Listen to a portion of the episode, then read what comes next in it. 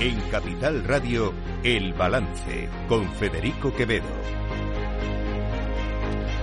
Señoras y señores, buenas noches, bienvenidos este viernes 27 de octubre de 2023. Son las 8, una hora menos en las Islas Canarias. Escuchan la sintonía de Capital Radio. Les invito a que nos acompañen como cada día desde ahora y hasta las 10 de la noche aquí en El Balance, donde les vamos a contar toda la actualidad de esta jornada. Y no solo de esta jornada, vamos a analizar también algunas de las cosas que van a pasar en los próximos días, porque eh, hay acontecimientos eh, importantes, hay hitos importantes que van a tener lugar en los próximos días eh, y que van a ser claves y fundamentales de cara a, a eso que se está negociando y que es la investidura de Pedro Sánchez. El primero va a tener lugar este fin de semana, hay un comité federal del Partido Socialista.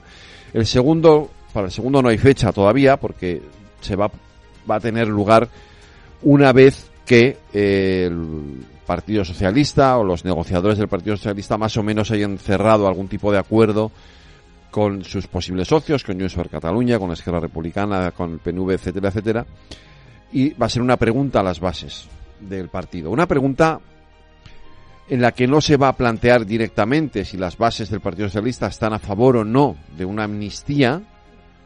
Cuidado, esto no se va a plantear, pero sí se les va a plantear si están a favor o no de un acuerdo o de un pacto con los independentistas para la investidura de Pedro Sánchez.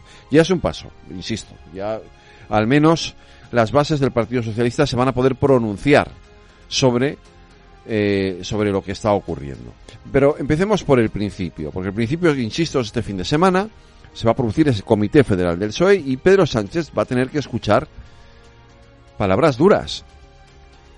Palabras duras de algunos de los varones del Partido Socialista Emiliano García Paje, Javier Lambán, Barbón, etcétera, que no están en absoluto de acuerdo con cómo está llevándose a cabo este proceso negociador.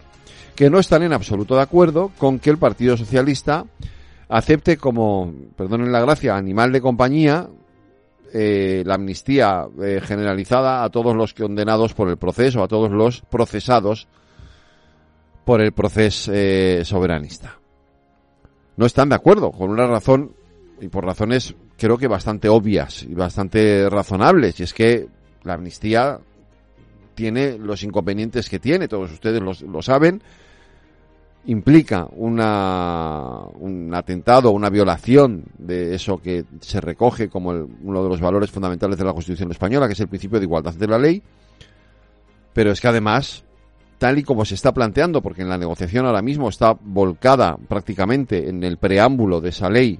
Más o menos los articulados de la ley ya lo tienen redactado. Lo que, donde está la mayor discusión es en el preámbulo de la ley, porque los independentistas quieren que el Estado reconozca que el eh, referéndum ilegal del 1 de octubre fue legal.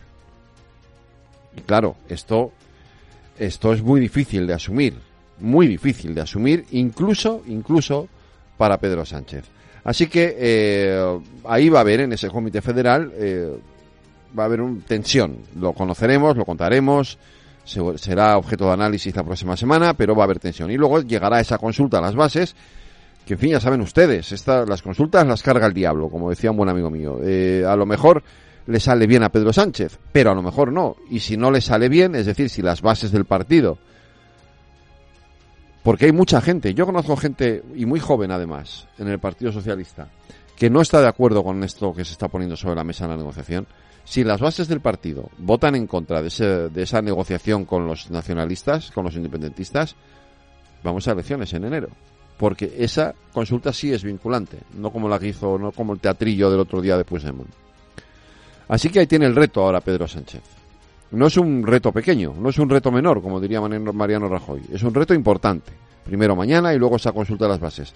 Lo que pase, lo que ocurra mañana y lo que ocurra en esa consulta de las bases, desde luego va a condicionar el futuro de nuestro país, no solamente en los próximos meses, sino seguramente en los próximos años.